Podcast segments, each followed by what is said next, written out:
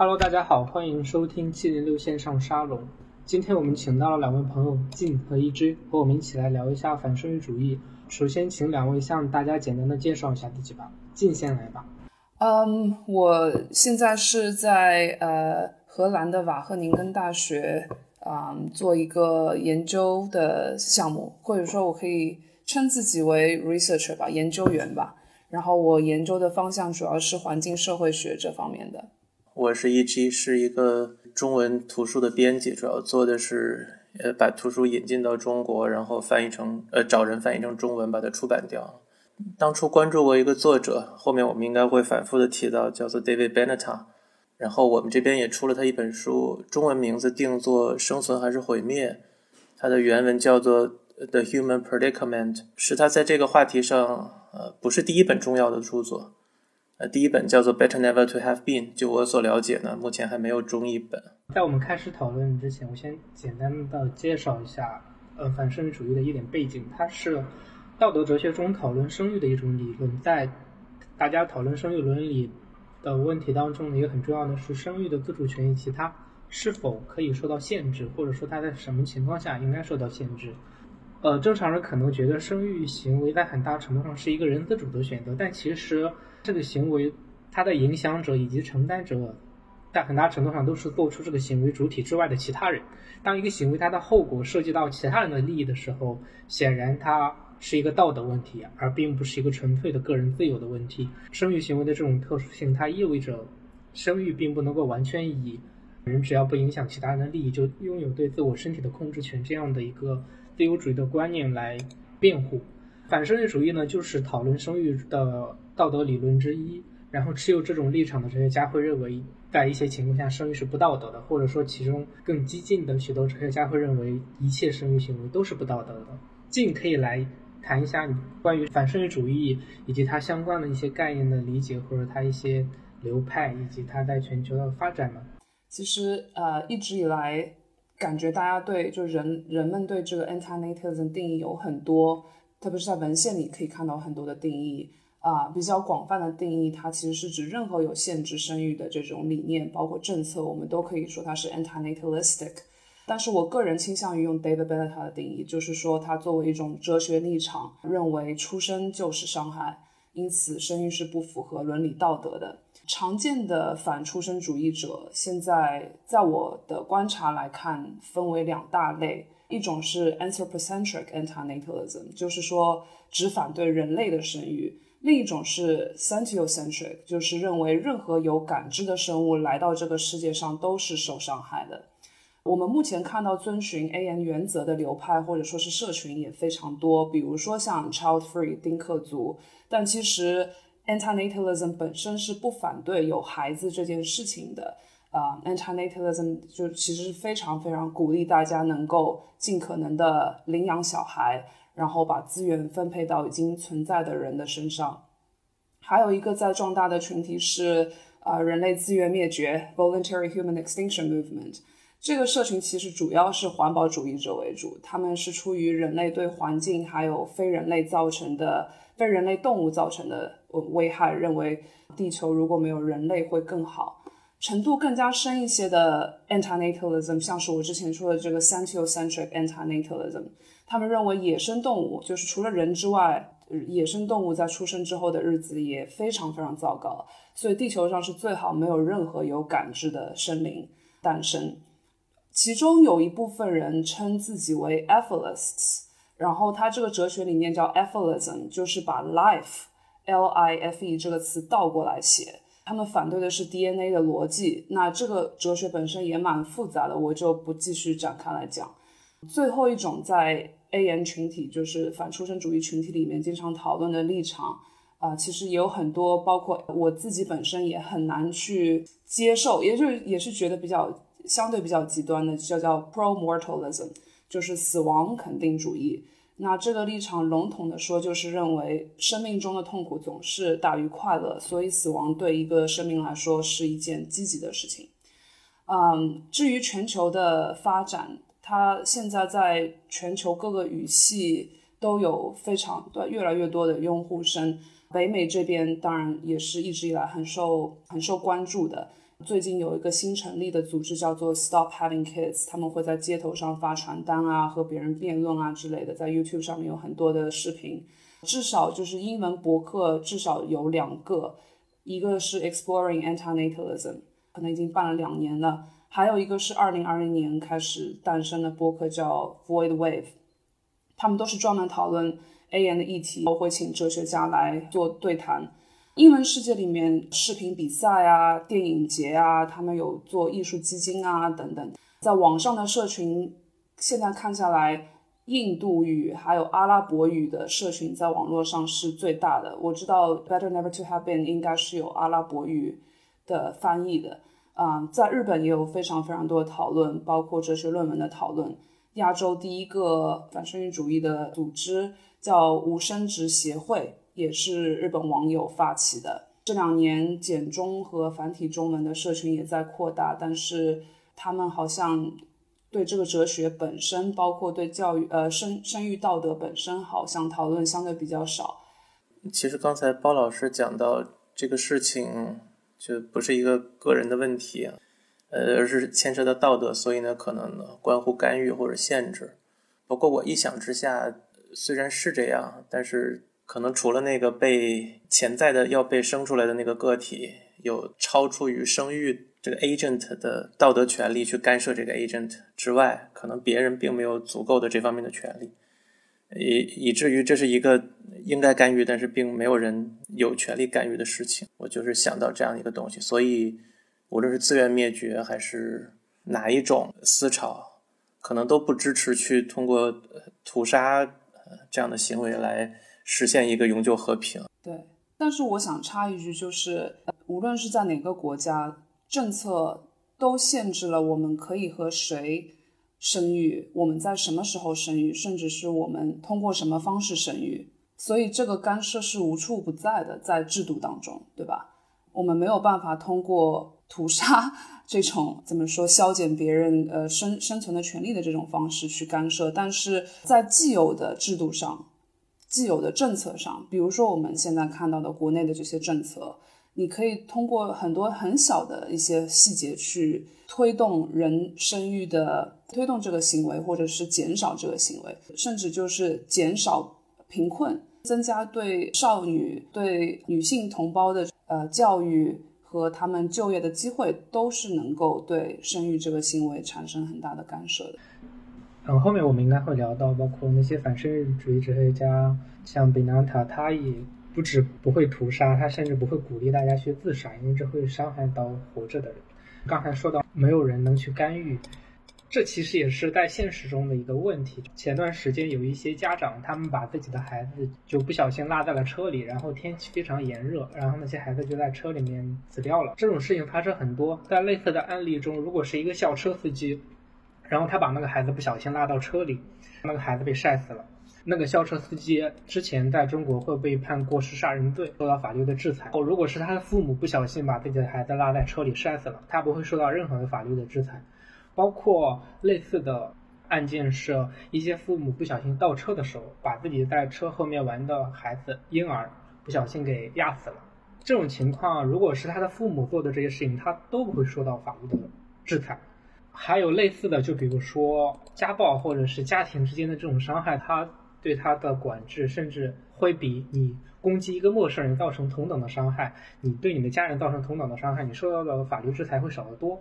比如说一个父母他要生一个孩子，那个孩子可能是残疾或者是有病的，或者他生下来我们可以预见到他会有非常悲惨的一生，但是他要干这件事情了，我们都会觉得他对一个人造成很大的伤害。但是在我们的传统的。道德中，我们好像不会对这件事情进行一个强制的干预，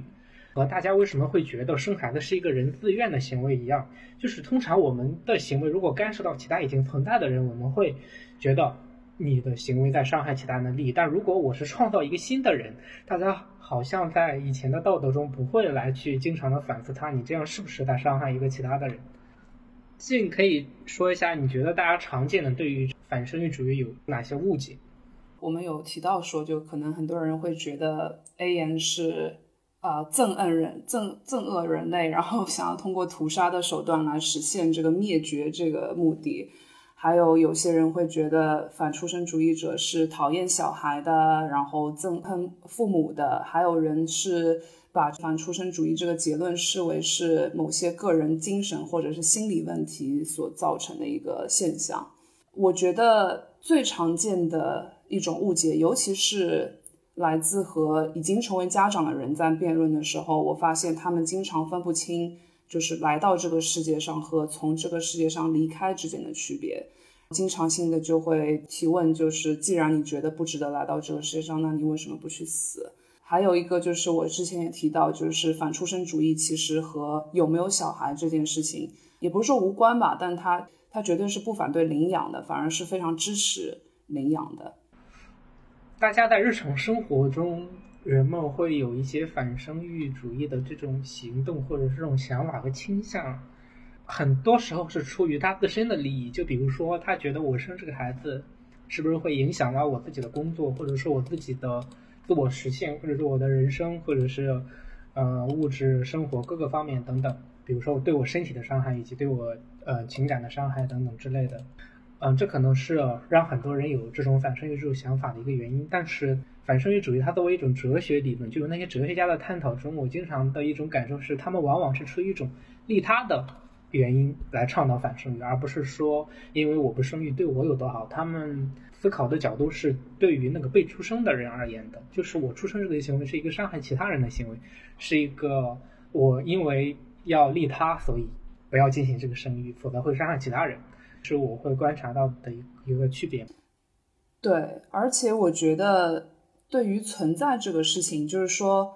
可能思想上很难去想，就可能我们在想象中很难去去比较，就是不存在和存在之间的差别。所以，我觉得很多人可能就只是把它作为一个生育这件事情在讨论，而不是说。出生这个状态和未出生这个状态之间的一个比较，我发现很多的哲学家，包括现实中也有很多的我们所谓的生育主义者，他们认为生育也是一个利他主义的事情。这个社会就从我们出生就可以看到很多电影啊，或者是文学方面的对于出生这件事情的形容或者评价，我们会认为人生就是一个礼物，或者说。出生这件事情对于出生的人来说是一件好事，因为人生像是一个像一场探险，像一个故事。会忘记的就是说，这个世界上有很多的人，他其实是最好是没有没有出现的，因为他受到太多的太多的痛苦，没有办法通过那些快乐去 compensate，就是去弥补这些痛苦。就快乐再多，也不足以弥补痛苦带来的这个程度。文渊老师说。哲学家们往往会觉得反生育是一个利他的出发点。我觉得这个可能有哲学家的一个特别的原因，在于哲学家考虑问题，呃，会抛开一些特别现实的层面的东西，因为那有纷繁复杂的原因。哲学家可能习惯于先想一些把其他参数控制掉以后的一个理想情况。那在这个情况下呢，可能生育这个事情真的是比较利己，或者说。反生育是一个利他的考虑，原因在于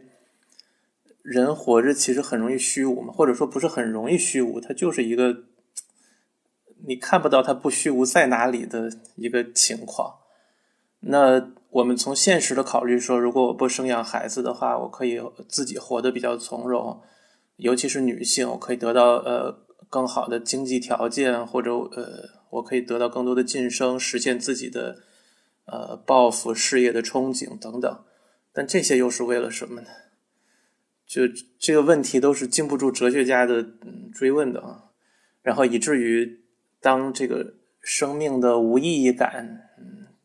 就是暴露出来的时候，我们当然也有别的办法，比如说创造一些呃相对恒久的一些呃成果，不管像河马一样，还是像爱因斯坦那样，但是这对普通人来说都太难了。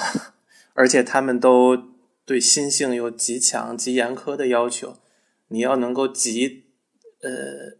凭着极抽象的东西来自我鼓舞、来延迟满足，这对绝大多数人来说都一点不现实。那对大多数人来说，又符合传统、又自然而然，甚至不用去想、又现实的办法，就是生一个孩子，然后把他从小养大，然后看着他带给你，你完全不能通过你自己设想的那种人生和人际的演变，从而觉得自己这一生好像有所寄托。但是这个对你很好，可是对孩子到底好不好？这个我们刚才也在聊，以及我们后面还会再聊。所以这个意义上，我觉得哲学家说反生育是有道德的，生育是利己的。其实是蛮有道理的，可能说出来会很冒犯，但我以前会这么想，自己想到一句话，就是生育是一个人获得生存意义最廉价的手段。所有人他都在这个世界上在那等一个戈多，一直等不来，然后就很虚无。有然后你的一种便捷方式就是你能自己生一个戈多出来。你接下来生生命的二十岁之前，你有一个既定的路线，要读书或者是要去找工作或者其他事情。当你完成这个之后，你可以通过生育来获得你后来接下来的三四十年或者更长一段时间的你的一个生存意义和安身立命的一种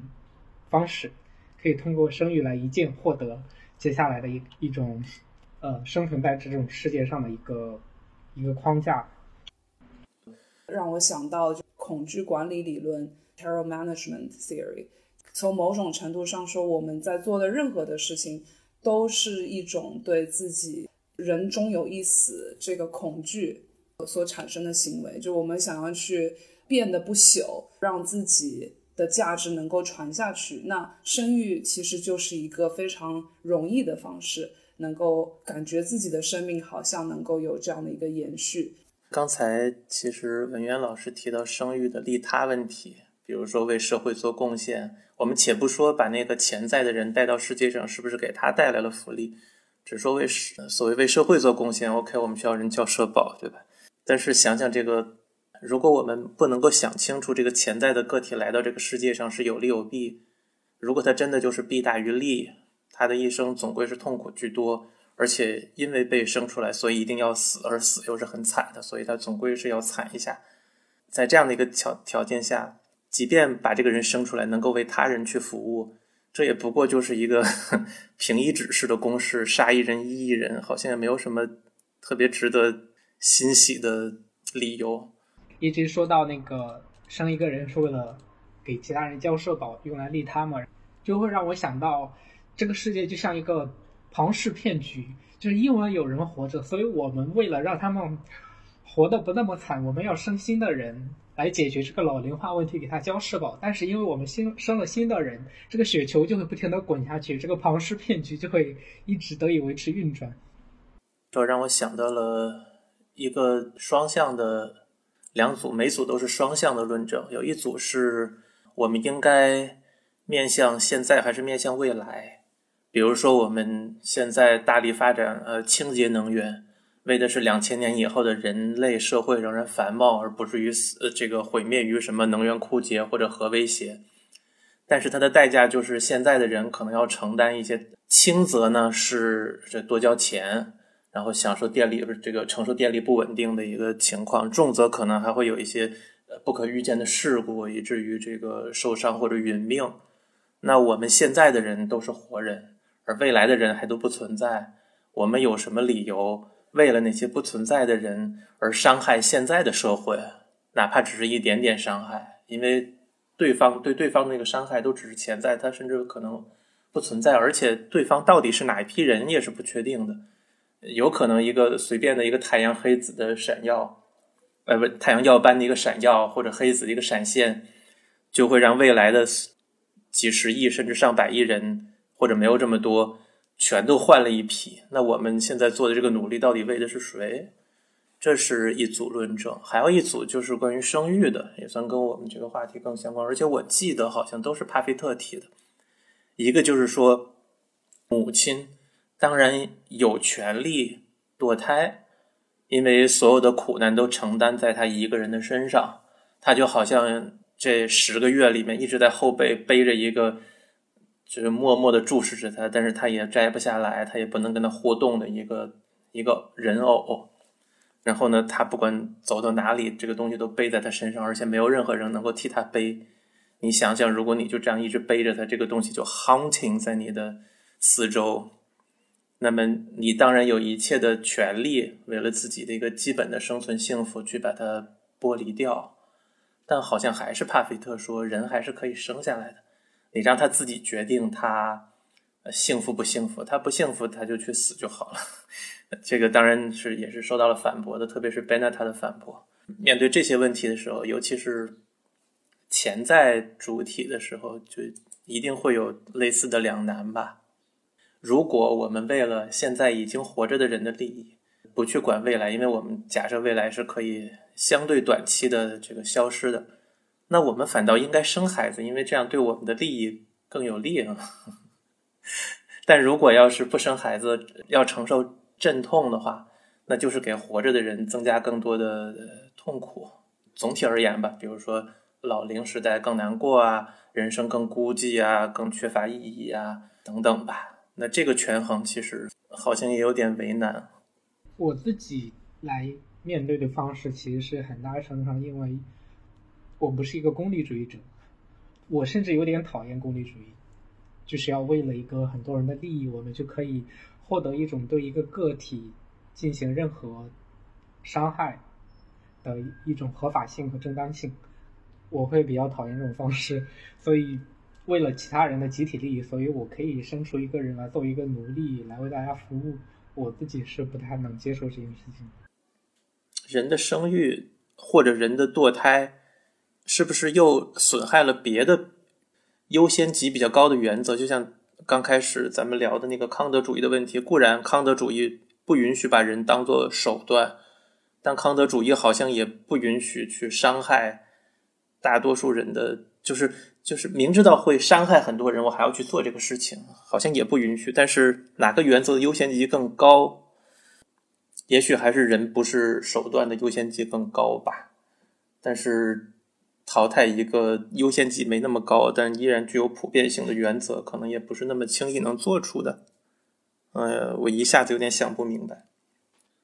但那他也说了嘛，就是说反出生主义绝对不可能被大众接受的。如果认为这个 人会通过哲学一个哲学立场而改变自己的生育行为，就是太乐观了。人在极度的。糟糕的环境下仍然会继续繁衍，所以人的灭绝总的来说肯定是非自愿的。我简单的来补充几种对常见的反生育主义的哲学论证，一个是贝纳塔的，或者说他和另一个哲学家费希特的。希特就讲了一个很有趣的点，就是说他区分了三种情况，就是首先你有一个偏好，或者说你有一个欲求欲望，同时你满足了它，实现了它。第二种就是你有一个欲望，但是你没有实现它。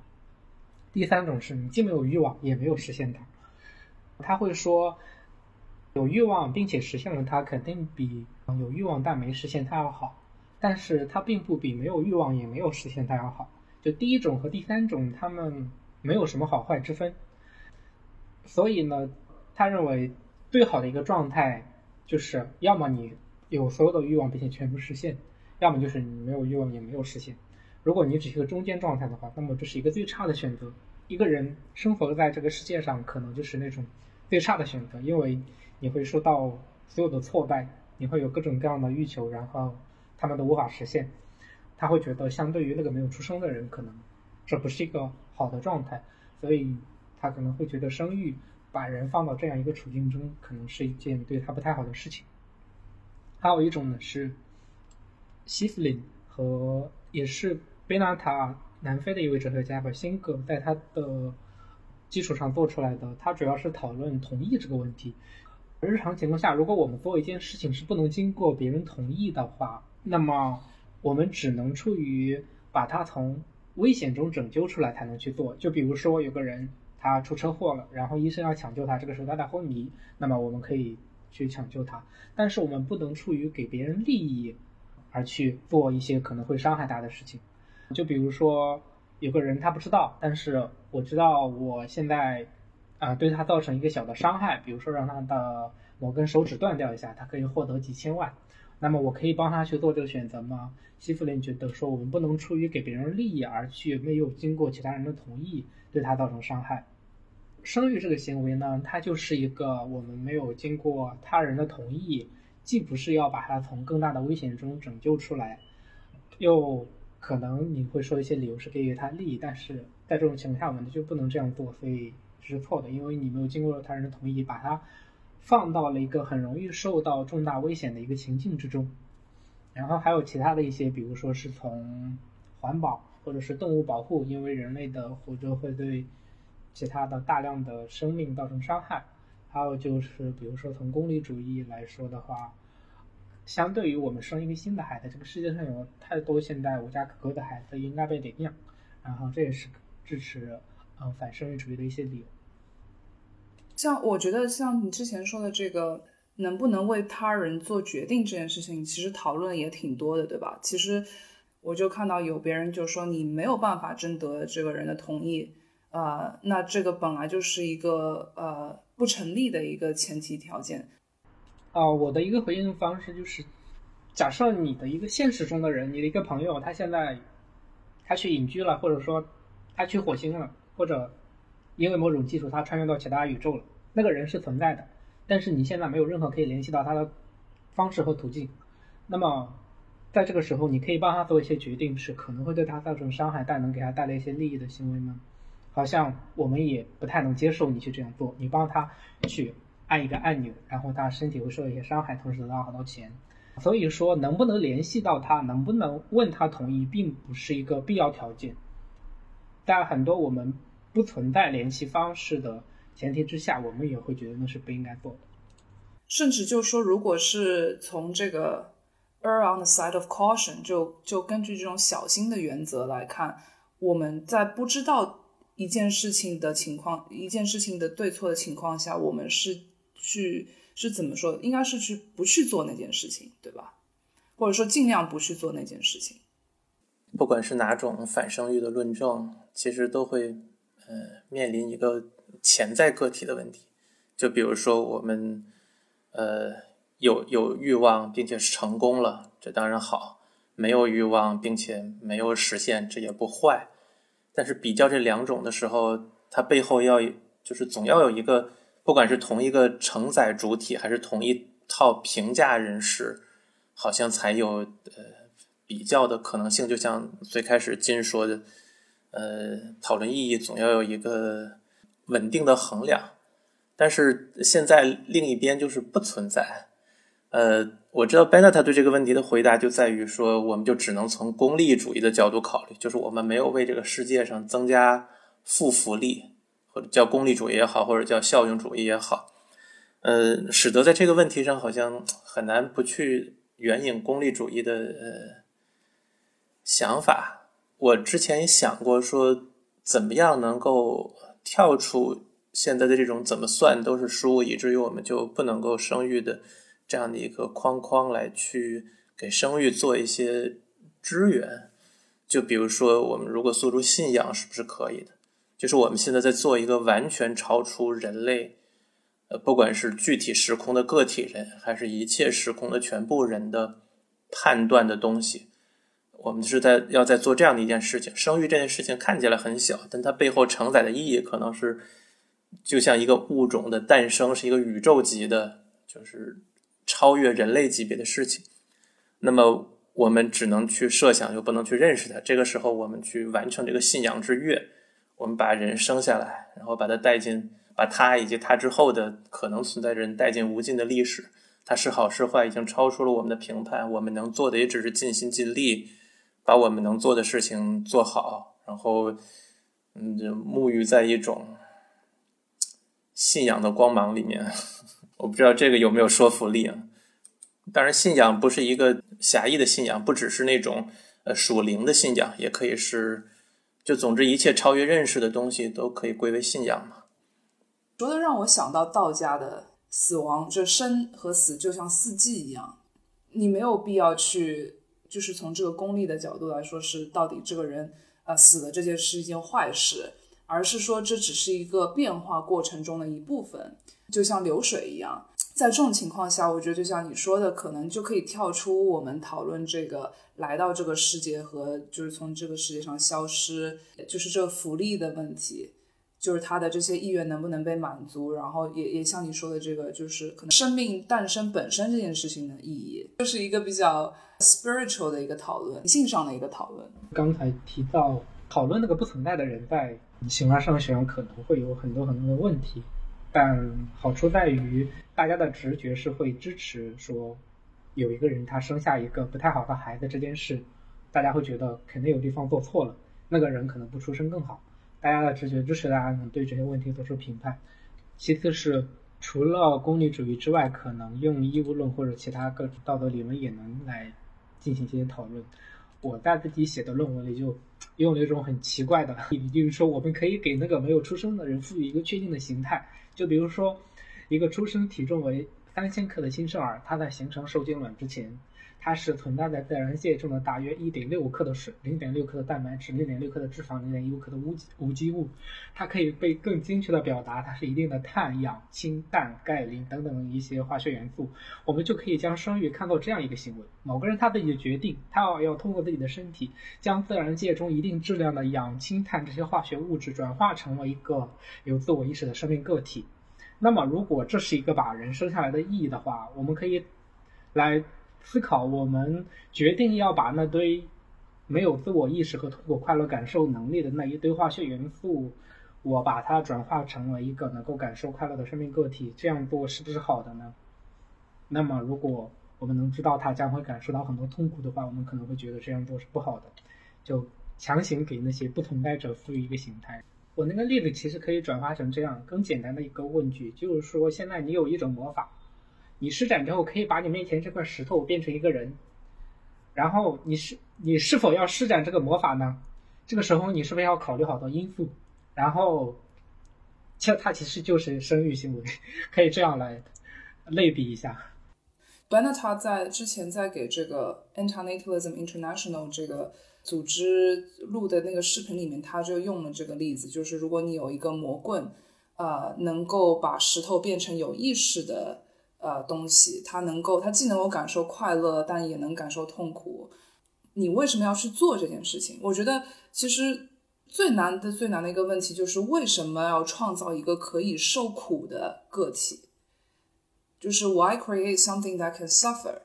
然后这不光是人的问题，包括就是现在在讨论的这个 AI，就是大家非常讨论的很多的这种呃。呃，我们能不能造出意识，到造出人类像人一样的这样的意识？那很多人反对的人就是说，你为什么要造出一个可以受苦的东西？我之前读过一篇科幻小说，里面讲说，特别特别厉害的呃控制论学家制造了一套控制论环境，或者叫叫呃人工智能环境，在里面的生生物，就我们全体用生物这个词。不是物理逻辑的，而是数学逻辑的。呃，然后他们也有一些演化的规则，以最开始最简单的起始规则推动他们自行衍生，最后就产生了很多代的这些小个体。他们的一代一代当然比人的时间要快很多。而这些个体又开始聊神议论的问题，或者说创世问题，比如说我们这个世界是神造的还是自然诞生的？神是好的还是不好的？就像人类一样。而最后的结果就是。这个项目经费不够了，于是控制论学家就把总电源一拔，这个世界就不存在了。我觉得其实 b e n e t a 他最让我喜欢的这个论证的就是这个 asymmetry。我觉得呃这种不对不对称性，就甚至是从呃不光是从快乐或者是痛苦的程度上来说，对吧？我们能想象到的痛苦远远胜过我们能想象的极端的快乐。就极端的痛苦的程度就是。千奇百怪，然后快乐的容易得到的程度和失去的程度也有这个不对称性。就比方讲说，我要练肌肉，对吧？我可能要花很多的时间才能把自己身体练得很健壮，但是我只要一个月不注意饮食，然后我的这些健康就很快就垮掉了。包括像知识的获取也是这样。如果我们默认为知识，呃，是总的来说是本质上是好的，那。得到知识是非常非常难的，失去知识就非常非常容易。就你可能出一个车祸，然后大脑受到一些创伤，然后就这些知识就全没了。虽然从神经学上说，爱和恨不是对立的，对吧？爱的对立面其实是 indifference，就是完全没有任何的反应。但其实我们在生活中会发现，其实听到最多的就是几年的爱可以瞬间转化为仇恨。在生活中有非常非常多的这种不对称性，然后消极的这一面永远都是胜过呃积极的这一面的，甚至就是说坏的想法所造成的伤害也会比好的想法造成的伤害更多。所以我现在发现，就是许多的社会问题，我会觉得说，好人永远都是处在一个被动的状态下，就是坏人他可以想出各种糟糕。我当然不承认这世上有这种所谓。本身就是一个邪恶的人，对吧？我我也不相信自由意志的，但是就是说，一个坏的点子，它能够让很多好人做出很多坏的事情，但是一个好的点子，它能够做出的好的事情是非常少的，非常有限的。如果不只考虑说不存在的人不会受苦这种极端的不对称，而是像金老师说的那些有好。到坏一出溜，由坏到好，像登山这种情况，其实就是热力学第二定律嘛，就是熵熵增的概率是极大极大，宇宙级，甚至是呃多重宇宙级大的。它不是绝对的，但是它大的让我们就只能把它当成绝对的，就是因为好的状态极为脆弱，随便一点扰动都可以破坏它，而我们会把任何破坏这种好的情况的扰动都叫做坏的嘛，所以。坏当然是又多又容易啊！获得快乐之后呢，快乐很容易消散，然后悲伤很容易影响我。这个原因它也是一个进化形成的机制，就是它为了促进一个动物去延续它的基因，它可能得到满足之后不能够让它长久的满足，它就在那儿，比如说那个那只老鼠，它出来只吃吃一口饭或者看一下太阳，它就很快乐的躺在那，这个物种可能就 灭绝掉了，就像。呃，叔本华讲的那种欲望是无穷无尽的，它才会推动着你这个物种不停的繁衍基因，然后战胜其他的物种。同时，它又给你一种快乐的机制，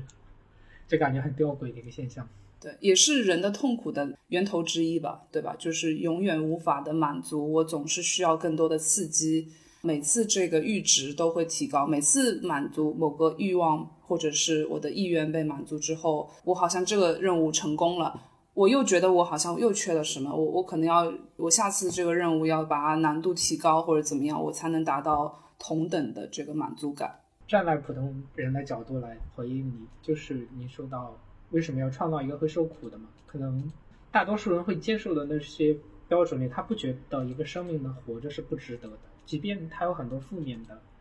但在呃一些理想的情况下，或者说现实中的许多人，他觉得他。他的一生经历的，他可能会觉得，我们有时候不一定会把我们身体承受的那些痛苦看作是一种真正的负面的。就比如说，在一些这样的情况下，个人他能够提供给我一个药丸，我吃掉这个药丸之后，我的一个亲人去世了，他给我吃掉这个药丸之后，我会忘记关于那个亲人的死亡的悲痛相关的记忆，我也不会有负罪感。那么这个时候，我愿意去吃那个药丸吗？还有就是，我看了一场音乐会，啊，那个曲子让我很悲痛，我流，最后都哭的流泪了。这个时候，我可以吃掉那个药丸来忘记，以毫无悲痛的方式来欣赏那首曲子。在很多类似的情况下，我们可能都不会愿意去吃这个药，因为在生活中呢，有很多呃负面的痛苦的东西，可能从一个整体。和一生的这种视角来看的话，它可能并不是一个纯粹负面的，而是说有很多人会觉得，我就像维特根斯坦最后临死前说的那句话：“我活的这一生，我觉得很幸福。”这里面当然是充满了各种各样的东西。那他有的一个反驳会是说，他说这是人的一种生物本能，有的一种愚昧、愚蠢的乐观主义的倾向，甚至就像一个快乐的傻子一样。但是。这个说法它有好多问题，就是，即便这种快乐是一个生物机制带给我的乐观，我就是一个快乐的傻子。那么在这样一种虚无的世界上，可能那种真正的不傻的那种，呃，怎么说，宏大意义上永远正确的客观的上帝的快乐是不存在的。可能作为一个有局限性的个体，这就是我真实的快乐，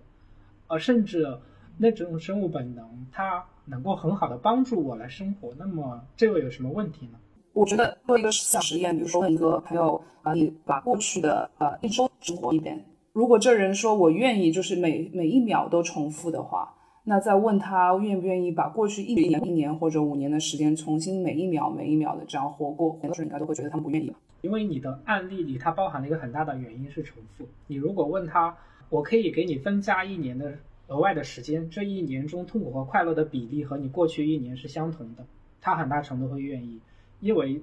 他不愿意一个很大原因是他不想重复。我可以换一个例子，就是很多人，比如说他当他老了，或者说他生命结束，或者说他在任何一个时间段生命中呢，你问他说，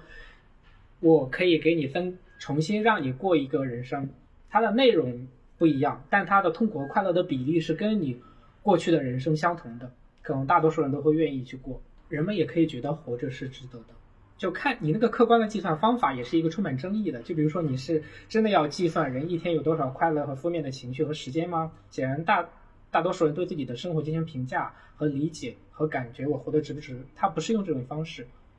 他会有很多很多问题。就比如说我，嗯，简单的举一个。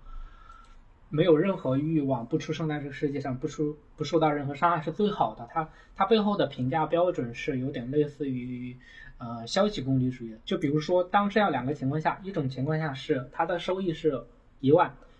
但它的伤害是一；另一种 B 情况是它的收益只有一百，但它的伤害是啊零点九。在这两个情况下，如果你用贝纳塔或者是菲希特的那种，或者是类似的一种。只把那个负面的看作一个决定性要素的话，你就会觉得第二种情况是更好的。但正常人他在判断中，他并不是把那个负面的东西作为一个决定性的权重。在刚才那两个案例中，他可能会选择有一万正值的那个。就比如说在我们的生活中也是这样的，那种高度风险厌恶的权衡或许并不符合大家的呃行为。就比如说举一个例子，我们现在的道路限速都是。六十公里或者多少公里？啊，我们知道，如果我们把每条路限速限到十公里，或者说五公里，或者是干脆就禁止驾驶，那么会让这个世界上车祸少发生很多，呃，挽救很多人的生命。但是我们人类都能够接受用一定合理范围内可以承受的安全风险来交换其他的好处。我们生活中大量各种各样的生活里面都会蕴含这样的事情。所以，人他在实际中决策，他可能会承受，他愿意承受一定范围内的小的风险，来换取一些他觉得值得的大的利益，而不是纯粹用一个把负面的感受作为一个终极的评判标准。而前面提到的那种怎么算都是错的，他可能用的那个标准会很难为大家所接受，这可能是他会得不到认同的一个很重要的原因。如果大家都不接受那种判断标准的话，这和对和错也没有关系。就比如说，我可以提出很多用来评判好和坏的标准，它只是其中的某一种。从那种标准来看，好像出生是不值得的。但是我们有大量的其他的标准，这些不同的标准之间，它的优劣，呃，可能是要很多其他的因素来进行评判。它只是其中一种标准下来看待一些行为的一种目光。就比如说，我可以举出一种很奇怪的，我现在有一种标准是说，那个行为能够。能够让桌子上面的积木垒得更高的这种行为，就是这个宇宙中更正当的行为。那么，我可以用我这个奇怪的标准对这个世界上的东西做一些评判。那么，可能在很多人眼里，反出生主义的那种标准是一种很奇怪的标准。而且，所谓的 这这个问题就在于没没有一个它的 counterpart 来做它的比较，就也许不生出来的可能分数更高也说不定。就是如果如果有这么一个 counterpart 啊，快乐偏好，就我们从 Jump 的所有作品中就看得很明显，只有那些九死不悔的人才能成为主角啊。也许这是一个高风险高回报的策略，就是就像创业或者呃生出来，可能百分之九十九都是失败或者不幸的，但是你想获得那个超比例的回报，你就要鼓舞呃鼓励这种生存策略，要不然。不知道是谁在鼓励，也许是是基因吧，但是，嗯，也许是我们着了他的迷啊。如果要是没有这个基因在背后施魔法，也许人类就是一个纯理性的。当然，如果没有基因施魔法，就没有人类，没有 whatever 啊。好像是斯多葛学派吧，提过一个论证，就是呃，死这个事情对任何人都不是坏事，因为呢，死人他不可能经历痛苦，而活人还没有死，所以没有。就是死这种痛苦这件事情，然后呢 b e n e t a 当然也就是基于这个论证给了反驳，就在于活着的人其实死这个东西的存在，甚至说它的必定存在性，对活着的人其实是一个重压。年轻的人呢有欲望，有盼头。不想结束人生，老了的人呢又珍惜自己一生的回忆跟人际关系，所以他想到有死这个东西，就都有剥夺在那里，所以他总归是痛苦。而且不说通向死的这个过程本身，哪怕它很短几分钟，它都是极大痛苦的，它有生理的痛苦，所以这个生理跟心理的痛苦加上死的仍然不可避免性，我们可以说死是很糟糕的，而死糟糕呢？就会推出活糟糕，因为活一定会死，就是至少迄今为止吧。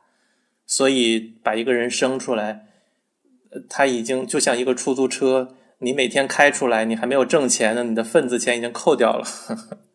你必须先至少先要把这个窟窿填上，你的这一生才可能有一个。就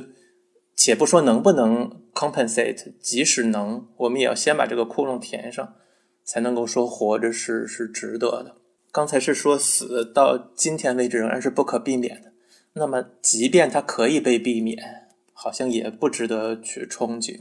这个也是 Benetta 的一章里面谈的问题，就是在那个《生存还是毁灭》这本书，它有一章叫做永生，就在死亡这章之后，它首先区别了两个情况，一个叫做极寿，就是极长的寿命；一个叫做不死。嗯，我们现在的人呢，可能往往只想到极寿这个情况，还没有真的想到不死。就是就像普罗米修斯那样，你遭受多惨烈的痛苦和伤害，你都不会死。那这种活着 其实也挺惨的。极寿呢，其实在个体层面也未必值得憧憬，就在于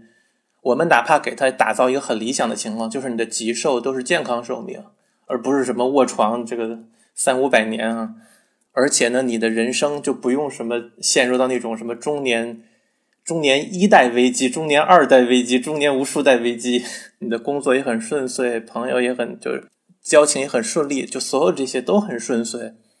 唉，当然是不可，就是很很难可能了，因为坏总是特别容易。即便是可能，那其实这样的一个永生的生命、无限的轮回，你没有对。驿站的那样的一个想象，对停止的这样的想象，说不定也是一个我们现在没有办法想象的重压。更何况我们设想的那些理想环境，几乎不可能实现。它的几乎不可能性，就有点像重新创造一个宇宙那样，几乎不可能吧？它可能，但是几乎不可能。这是个体层面的问题。更何况就是。如果我们只是极瘦，仍然会死，面临一些医疗的问题的时候，还要给亲戚朋友，呃，如果我们一辈子有很多的亲戚朋友，或者有不同代的亲戚朋友，也要给他们增加一些考虑。那这些考虑，让他们为自己犯难，或者让他们牺牲自己的生活质量，为自己延寿，那么我们作为这个当事人来说，心里面是开心还是不开心？这个都可以聊。另外一个层面就是社会层面的问题。比如说，我们中有一部分人可以永生，而且是那种杀不死的永生。那不管我们知道这部分人是谁，还是不知道，那对于我们这些不能永生的人来说，都是一个很可怕的群体啊！就像我们看过的那些猎杀吸血鬼的，或者猎杀 X Man 的这些电影，讲的都很清楚了，这两个群体的无尽战争。而如果是我们所有的人都可以不死，那法律又怎么执行呢？我们就就就产生了一种我们完全无法设想的一个一个生存图景。而那个时候，我们还要不要生新人呢？对吧？地球就这么大，但是人都在不死。假设有一个理想的环境，能够让所有人都永生。他们是生活在一个数据的网络里，所以也不会有生存空间和资源的斗争。所有人因为是数字人，他也不会有生老病死或者是各种痛苦。那么在这种理想的情况下，会支持生育吗？或者说会不反对生育吗？第一，就是这样的一个环境，是不是还有一个物理基底？就像前面聊过的那个莱姆的那个小说，如果有的话，妈呀，要面临大拔电的这个。其实《银翼杀手》就是就是这样吧，要有大断电的这个威胁。那那一一样，哎，会觉得这些人因为要面临死亡，所以就情景是是很痛苦的，而且又是那种突如其来的意外。另外，即便他们不面临死亡，他们也会有他们的困惑，因为有限个体原则上总会就总不会占据到那个系统本身的呃呃视角上，他们也会聊这个他们心目中的神对他们好不好，或者有没有这个东西。那精神的层面的苦闷，并且如果他们不面临一个有死的前景，那么这个苦闷可能是这种无限延续的。也未必是一个很舒泰的情景。其实我们每个人，我觉得多多少少有在面临这个问题。我们知道我们会死，呃，这个话是也是我学来的，叫做我们每个人都知道我们会死，但是我们绝大多数人并不真的知道我们会死。像我们现在这个生活环呃生活情况，我们其实本质上屏蔽掉了那个死的恐惧，只是偶尔它会窜入啊。那在这个情况下，可能我们这。十天或者两年之内，我们其实享受的是某一种准永生的生活。那这个生活我们现在过得开不开心，我们都可以问问自己啊。也要看谁评价吧。当然，如果想得到客观的终极的意义，就要在尽量客观跟终极的层面去评价。那按照 Benata 的看法，当然是没有意义的。那么这个意义是给谁的呢？但如果是基于主观呢？呃，层面当然越低越容易找到意义。比如说我，呃，今天的目标是喝可乐，然后我喝到了，它又很容易实现，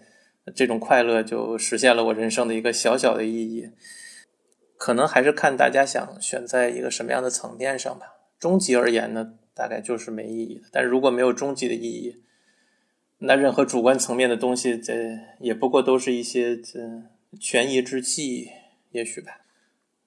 而且我其实。可能是因为受就是 Sam Harris 影响比较大，我觉得这个其实也是一个把哲学问题和心理问题混为一谈的一个怎么说？这个问题其实是呃把一个心理的问题视为了一个哲学的问题。建议你可以简单说一下生命主义它和一些其他的社会思潮，比如说像素食主义啊、呃动物保护啊等等，它们之间会有什么联系吗？因为这样他还会觉得活着很糟糕，他不只限于人类，很多动物它的生存处境也会很糟糕。我个人其实不喜呃不倾向于把 veganism 呃翻译成素食主义，因为我们会觉得说它远远是呃超脱超超出了这个光是饮食方面的一个偏好的问题、选择的问题。呃，我们反对的就是 veganism，反对的就是说尽可能不去做任何将动物商品化的行为。或者是不去参与这样的一些系统里面，我觉得对于反出生主义者来说，我们是有义务尽力不去将更多的动物带到这个世界上来，不去支持这些将动物商品化的产业，比如说像畜牧业，比如说像宠物行业。这几年和这个动物权利相关的另外一个议题就是 wildlife suffering，就是野生动物的痛苦，不光是人活得很痛苦。在自然界的一个正常的情况下，大多数的生大多数的生物都是过着非常惨的日子。就是它这个可以说生命的质量是 net negative，尤其是对于食草动物来说，它可能很多会产很多的幼崽，然后这些幼崽可能一出生就会就被作为一个呃猎捕猎的对象，然后很多的动物野生动物都是被饿死或者被寄生虫，它们的死法都非常惨。所以现在有很多的这种哲学家，包括一些动物主动物权利的活动家也在讨论人。呃，如果你认为动物是值得我们道德考量的，我们是不是要做出一些人为的干涉，去减轻野生动物的痛苦？